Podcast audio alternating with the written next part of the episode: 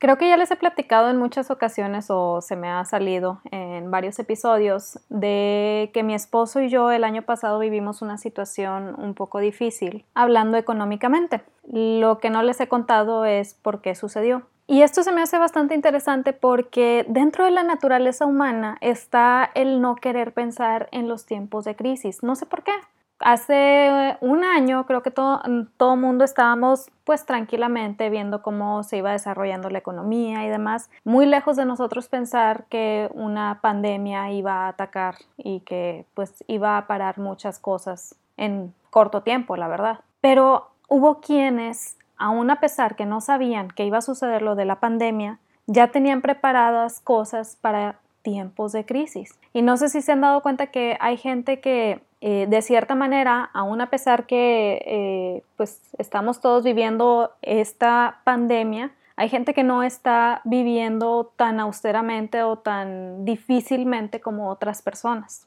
Obviamente aquí me estoy metiendo en temas donde ya estamos hablando de finanzas personales y demás, pero el trasfondo, o más bien el punto al que quiero llegar es que muchas veces no pensamos que va a llegar la crisis, pero la crisis llega. Así nos sucedió a mi esposo y a mí. La verdad es que nosotros pensábamos que íbamos bastante bien, eh, en el 2019 mi esposo tenía, estaba por acabar desde hace mucho tiempo un doctorado y realmente es muy bueno en su trabajo, muy, muy bueno en su trabajo. Entonces no se veía como que la falta de trabajo iba a ser un problema en su vida, porque veía como empresas se lo peleaban, por decirlo de alguna manera. Entonces, pues yo no veía como que eso fuera a suceder, pero sucedió porque hay muchas cosas que se escapan a nuestra visión. En el caso de nosotros fue un error en el trámite de visa que hizo una empresa externa y mi esposo se quedó sin visa de trabajo y no podía trabajar ni aquí ni en ningún otro lado.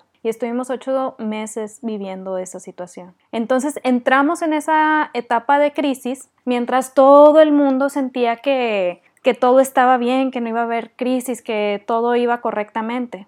Pasa el tiempo, pasan los meses, eh, después de ocho meses se recupera la visa, gracias a Dios, y termina nuestra etapa de crisis y comienza una etapa de mucha, mucha bendición por todo lo que habíamos aprendido en, en ese tiempo de crisis. Y mientras nosotros estábamos empezando ese tiempo de mucha, mucha bendición, para mucha gente empezó un tiempo de crisis muy, muy fuerte, porque fue cuando comenzó la pandemia, se empieza a parar la economía, etcétera, etcétera, etcétera. Entonces, a raíz de todo eso, eh, me empecé a dar cuenta de muchas cosas que a lo mejor no visualizamos en el día a día porque pensamos que nosotros estamos bien, que no está mal estar bien, pero si estás bien es el mejor momento para que te puedas empezar a preparar para los tiempos de crisis. Entonces, el día de hoy quiero platicarte de 12 aprendizajes, lo voy a dividir en dos episodios, el primero va a ser este día con 6 aprendizajes y el segundo va a ser el siguiente lunes con los otros 6 para que no sea muy largo, pero quiero platicarte de 12 aprendizajes que me dejaron estos tiempos de crisis que de verdad han cambiado mi visión en muchos aspectos, no solamente de cómo vivimos nuestro día a día, sino de cómo se organizan las finanzas, de lo que esperas de tu trabajo, lo que esperas de tu emprendimiento, lo que esperas de tu salud, de verdad cambia tu visión de una manera increíble. Entonces, el día de hoy quisiera platicarte de estos aprendizajes porque si de alguna manera te ayudan a ti para empezar a tomar un camino diferente que vaya en función de prevención, pero que no te lleve a estar paranoico todo el tiempo, créeme que sentiré que he transmitido bien el mensaje. Entonces, primero que nada, buenos días, mi nombre es Wendy Vázquez, soy emprendedora, fotógrafa, esposa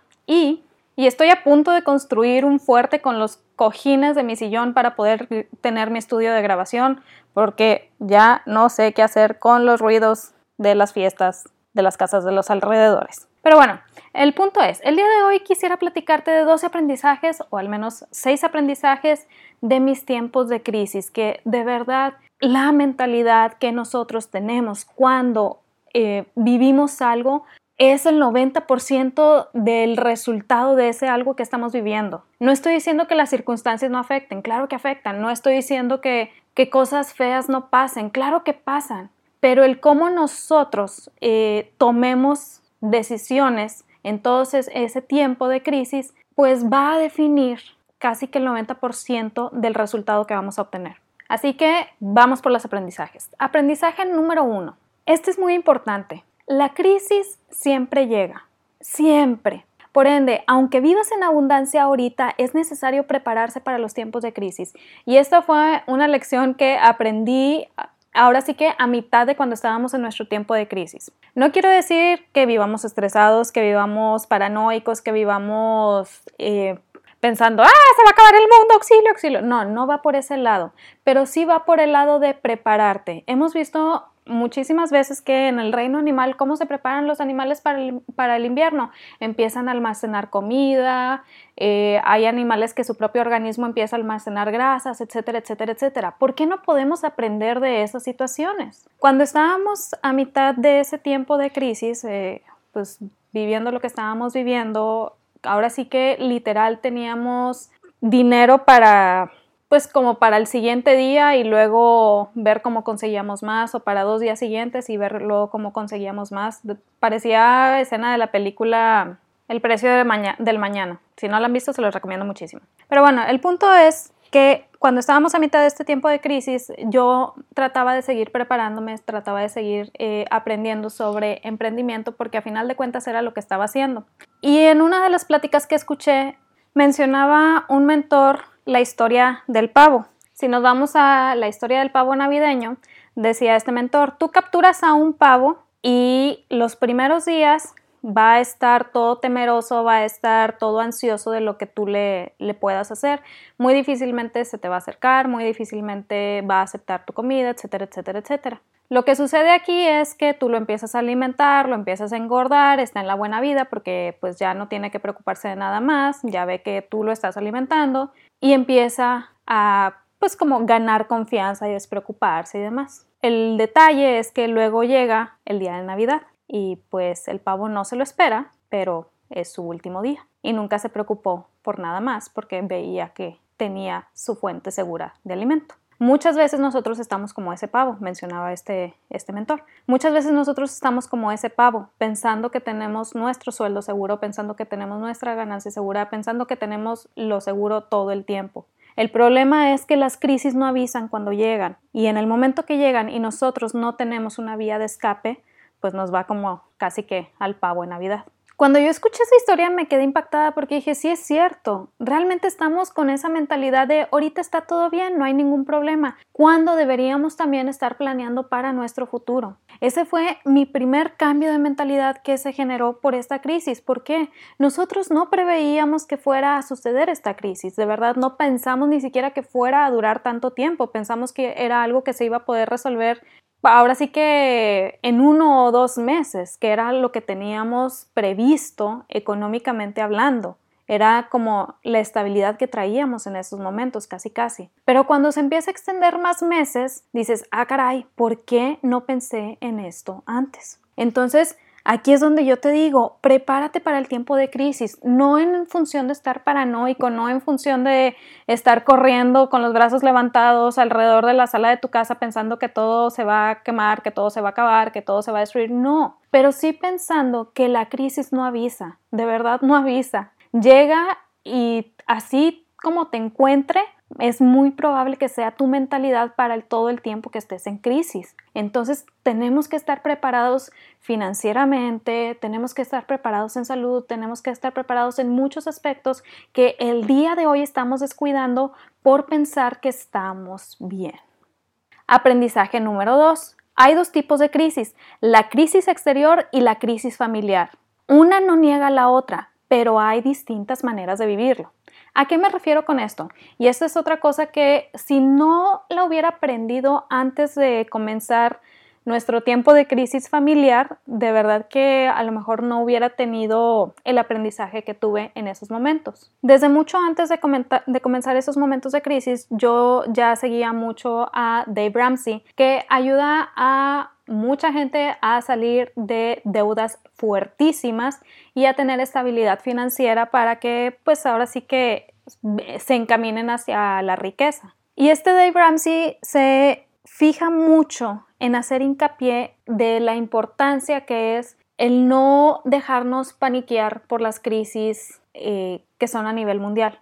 No significa que no te preocupen, claro que te preocupan. Como humanos, dentro de nuestra empatía tenemos que estar pues en atención a nuestro hermano y demás, pero si nosotros tenemos un trabajo estable, si nosotros estamos bien en esos momentos, estamos en el, ahora sí que en la mejor postura para prepararnos para una crisis que pudiera llegar a suceder, pero no dejarnos embargar por toda la preocupación de que la economía se va a caer y esto y lo otro. Si las noticias por un lado te están diciendo que todo se va a acabar, que la economía se va a caer y demás, ok, tú vete preparando para el tiempo de crisis, pero no permitas que ese miedo defina tu día a día. Síguete preparando, es parte de, pero disfruta y aprovecha también para dar si, si está en tus posibilidades, a quien más lo necesita en esos momentos. Porque no, todos, no todo el mundo está disfrutando de lo que tú estás disfrutando.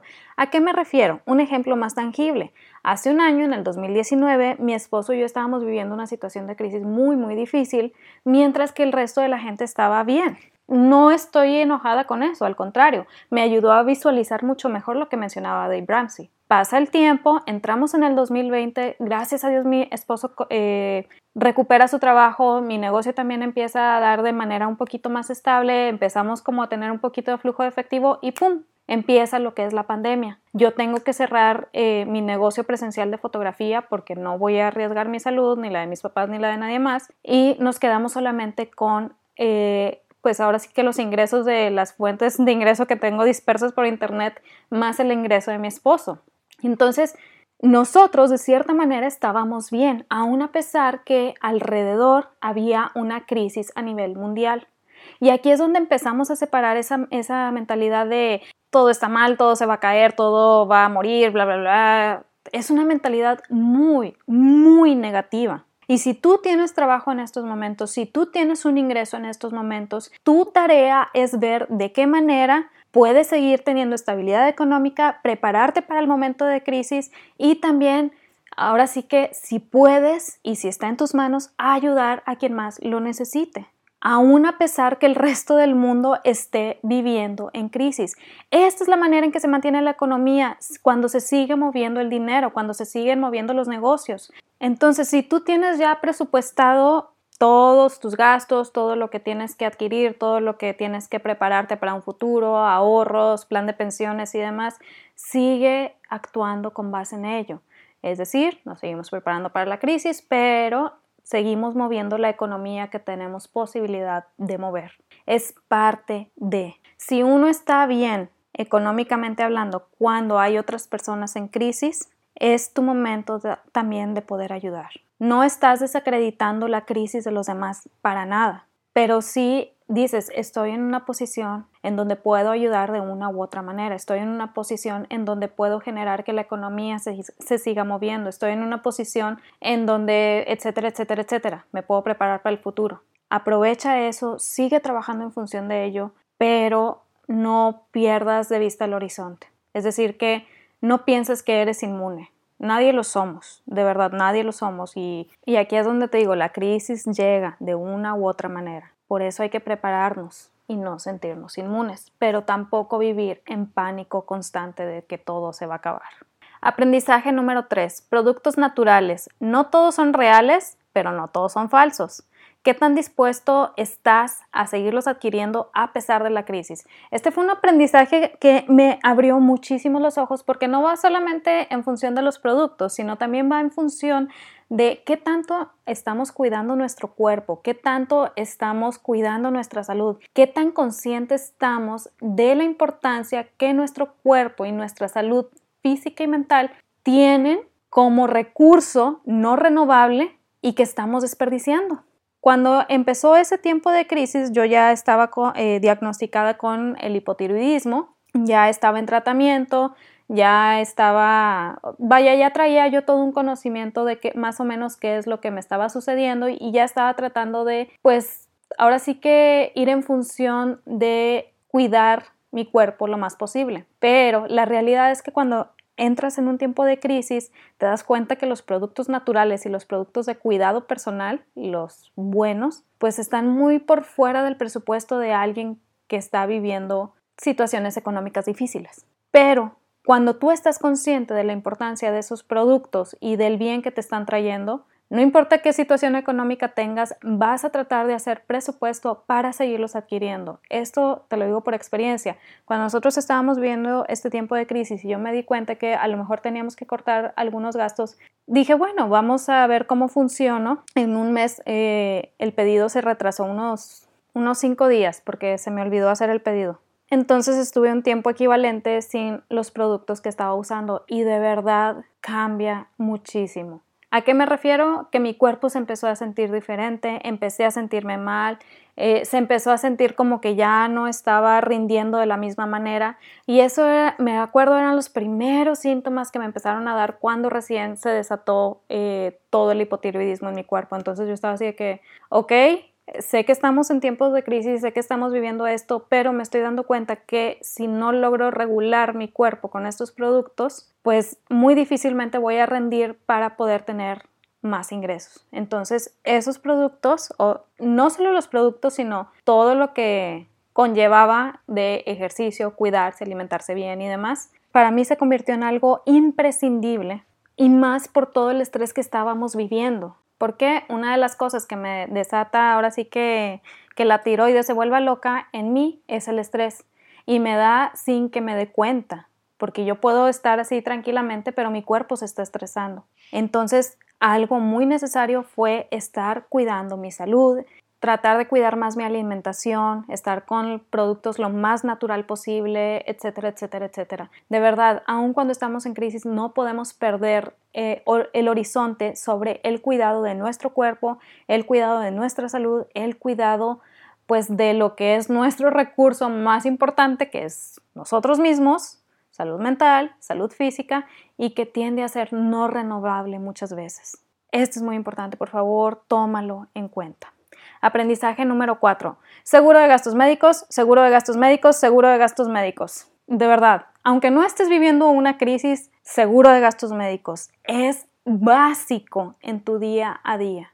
Aunque tu empresa te esté dando tu seguro, contrata otro seguro. De verdad, no, no me canso de, de, lo importante que es esto. ¿Por qué? Porque nos regresamos al primer punto. La crisis siempre llega de una u otra manera. Y cuando llega en modo de enfermedad, es carísimo salir de la enfermedad. Aparte de la dificultad que representa para tu cuerpo, también es mucha dificultad para el bolsillo. Y si no estás prevenido contra ello, créeme que la consecuencia económica puede ser muy, muy grande. Un seguro de gastos médicos es básico, básico para todo mundo. Si aún no tienes uno, por favor trata de conseguir uno, infórmate, busca, habla con asesores, eh, revisa cuál es el que se, se, acomoda por mientras mejor a ti, cuál es el que pudieras pagar, pero que también represente una buena protección. Trata de informarte, trata de buscarlo, trata de invertir en ti. Si no estás viviendo una crisis ahorita, es el mejor momento para conseguir tu seguro de gastos médicos. No hay vuelta de hoja en este, no hay otra opción. Seguro de gastos médicos, por favor, tómalo en consideración. Súper importante, no eches en saco roto este. Aprendizaje número 5. El dinero no es tu enemigo. La gente que tiene dinero no tiene la culpa que estés ahí. No tienes por qué enojarte. Y aquí es muy probable que mucha gente se enoje y diga, ay no, pero es que esos ricos, que no sé qué, a menos que seas amigo de Jeff Bezos o algo así, que digas, de plano lo conozco y sé que no está ayudando a nada ni a nadie, en serio, la gente a tu alrededor, entre amigos y familiares que tienen dinero, que tienen buenos ingresos, que están ahorita en un momento de no crisis, no son tus enemigos. No tienes por qué enojarte que ellos tengan y tú no. Al contrario, Trata de enfocarlo como esa meta a la cual quisieras llegar, trata de enfocarlo como ese logro que quisieras obtener. Cambia mucho la mentalidad, de verdad. Cuando uno está enojado con gente que tiene dinero por el simple hecho de que tiene mejores ingresos que uno, estás desperdiciando una mentalidad padrísima que se convierte en acciones que no tomas y por ende te quedas en la misma situación todo el tiempo. Y esto sucede más, lo he visto en muchas ocasiones cuando alguien quiere vender algún producto o servicio y se enfoca en venderle a gente que aparenta tener dinero y se enoja porque no le compran. La gente que tiene dinero no tiene obligación de comprarte. Si uno no logra transmitir su mensaje con claridad, ¿de quién es culpa? De quien transmite el mensaje. Aquí me puedes decir, oye Wendy, pero estoy en crisis, ¿por qué no me ayudan? Porque el que me ayuden, el que me compren por ayudar jamás ha sido una estrategia de mercadotecnia sustentable. Tal vez te puede ayudar para dar los primeros pasos, pero si no tomas ese trampolín de me compran porque me ayudaron para empujarte hacia algo más, entonces te vas a quedar en el mismo lugar todo el tiempo. Y peor aún, si tú estás enojado o enojada con la gente que tiene dinero, no vas a poder llegar tú a tener dinero porque lo estás viendo como algo malo. Tu inconsciente va a trabajar en función de que no estés en esa situación. Repito, hace poquito estaba leyendo un libro que se llama Cómo hacer que te pasen cosas buenas y menciona cómo el cerebro muchas veces o casi siempre no distingue la realidad de la ficción. Entonces, si tú te creas una realidad en donde el rico es malo y el pobre es bueno, tu cerebro va a decir, ah, es que si yo llego a rico voy a ser malo, entonces no quiero llegar a eso. Y ¡pum! Te quedas exactamente en el mismo lugar en el que estás por mucho que te esfuerces trabajando, por mucho que te esfuerces en salir adelante, tu cerebro va a estar como, no, no, no, no quiero llegar a eso, no quiero llegar a eso, y jamás vas a tener una relación sana con el dinero, que a final de cuentas es una herramienta, no es un fin, es una herramienta para poder lograr ciertas cosas, para poder lograr ciertas metas o para poder comer, digo, lo que he platicado. Si no hay ganancias, no hay comida, si no hay comida, nos morimos. Así de simple, así de sencillo. Entonces, tenemos que empezar a visualizar cuál es mi mentalidad con respecto al dinero, cuál es mi mentalidad con respecto a la gente que tiene dinero y si ves que hay situaciones o que hay cosas que te dan coraje del dinero o de la gente que tiene dinero simplemente por eso, a lo mejor hay cositas que tienes que cambiar. A lo mejor hay mentalidades que tienes que trabajar. Ojo, no estoy diciendo aquí que el dinero es el último fin, no. Pero si tú estás peleado con una herramienta, ponle tú, eres carpintero y te da pánico usar el martillo porque eh, hace dos días te rompiste el dedo cuando estabas tratando de, clavar un clavo, valga la redundancia. Cada que agarres el martillo lo vas a agarrar con miedo, cada que intentes clavar el clavo se va a ir chueco, ¿por qué? Porque no vas a querer que te den el dedo otra vez y tu rendimiento cambia. Aún a pesar que lo trates de hacer bien hasta que no logres vencer ese miedo al martillo, tu rendimiento no va a ser bueno. Es igual con el dinero. El dinero es la herramienta. Si yo no aprendo a manejar esa herramienta, si yo no entiendo esa herramienta, muy difícilmente voy a poder estar generando esa herramienta para mis metas. Entonces aquí es visualiza cuál es tu mentalidad y si ves que hay cosas que necesitas cambiar, cámbialas. Hay gente que dice, es que yo quisiera ayudar, pero no tengo dinero. Bueno, ¿cuál es tu mentalidad con el dinero? Porque la mejor manera de ayudar, eh, hablando económicamente, es teniendo la posibilidad de hacerlo. Y si no tienes una buena relación con el dinero y no estás generando ingresos, muy difícilmente vas a poder ayudar de la manera que quieres hacerlo. Te digo, no estoy hablando del dinero como eh, finalidad última, pero sí que tengas claro cuál es tu postura, cuál es tu mentalidad y si tu ingreso está de acuerdo a esa postura y a esa mentalidad. Esto es muy, muy importante porque de verdad Traemos muchas veces muchas ideas preconcebidas que son erróneas con respecto al dinero y eso nos, nos está marcando de manera que no podamos seguir adelante nuestras metas. Entonces, por favor, revisa eh, tu mentalidad, te invito a que lo hagas. Si quieres, platicamos al respecto, no hay ningún inconveniente, me puedes mandar mensaje, pero que tú el día de hoy puedas comenzar a analizar cuál es tu mentalidad con respecto a este punto y tratar de corregir aquellos detalles que sepas que te están eh, deteniendo para lograr tus metas. Y por último, aprendizaje número 6, presupuesta. El hecho que tu ingreso sea irregular no significa que no puedas presupuestar. Al contrario, tienes que presupuestar porque tienes un ingreso irregular. ¿A qué me refiero con esto? Cuando nosotros eh, empezamos nuestro tiempo de crisis familiar, eh, cuando mi esposo perdió el trabajo y, y pues estábamos como muy exactos económicamente, Lo más fácil que se le hace a la gente es decir, ah, bueno, entonces dejo de lado mi presupuesto. Nosotros teníamos un presupuesto establecido en ese tiempo. Dice, dice, dejo de lado mi presupuesto y me enfoco en ver qué puedo hacer y ver qué puedo hacer. Aquí el detalle es que cuando tú dejas de lado ese presupuesto, hace que vuelvas al punto en donde no conoces tus números, no sabes realmente qué es lo, necesita, qué es lo que necesitas, no sabes hacia dónde se va ese dinero y por ende estás creando una crisis todavía más grande de la que tienes en esos momentos. Tu presupuesto te salva de crear esa crisis porque te da claridad. Necesito tanto dinero para sobrevivir tanto tiempo. Necesito tanto dinero para bla, bla, bla. Y de ese dinero que recibo, ¿qué es lo primero que se tiene que pagar? ¿Hacia qué punto se va primero ese dinero? Y así empiezas a tomar acción con base en un marco de referencia que ya traes previamente. Tu tiempo de crisis no tiene que impedir que hagas presupuesto. A lo mejor tienes que modificar un poquito el cómo manejas ese presupuesto. Por ejemplo, nosotros ya estábamos presupuestando desde antes, pero cuando comenzó la crisis fue como, ok, hay que cortar este, lo que teníamos presupuestado para esto, hay que cortar lo que tenemos presupuestado para esto otro. ¿Por qué? Porque ahorita no es indispensable, no es tan necesario y tenemos que enfocarnos en esto otro que es casa, y bla, bla, bla. Entonces tú puedes ir revisando y tomando decisiones ya con base en un conocimiento previo. Si ahorita no estás en un tiempo de crisis, es el mejor momento para que tú empieces a presupuestar para que tengas conocimiento sobre lo que estás haciendo con tu dinero y de esa manera cuando llegue la crisis sepas qué es lo importante, qué es lo necesario, qué es lo urgente y qué es lo que no es ni importante, ni necesario, ni urgente. Pero bueno, creo que ya me extendí un poquito el día de hoy, de hecho por eso separé los, los 12 aprendizajes, son como que sus, los 12 aprendizajes que quería platicarles antes de Navidad.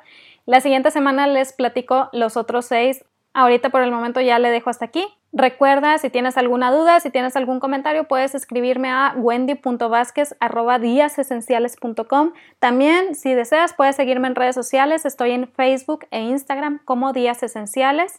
Y si deseas comenzar tu audiencia, si deseas comenzar a visualizar quiénes de la gente que tienes en tu red social pueden entrar en tu audiencia, aunque no hables con ellos todo el tiempo, pero que sepas que pueden entrar en esa audiencia, te recomiendo que descargues el archivo que tengo para ti te dejo aquí el link más abajo. También si quieres ver el libro que les he platicado ya muchas veces, el de cómo hacer que te pasen cosas buenas, también te voy a dejar un link aquí más abajo. De verdad, espero que tengas una excelente semana, que se cumplan todas tus metas, que logres todos tus objetivos.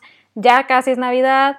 Trata de disfrutar estas fechas. Si tienes a tu familia cerca de ti, aprovechalos. Créeme que no todo mundo tiene ese privilegio. Te deseo lo mejor y platicamos la siguiente semana con los otros seis aprendizajes. Bye.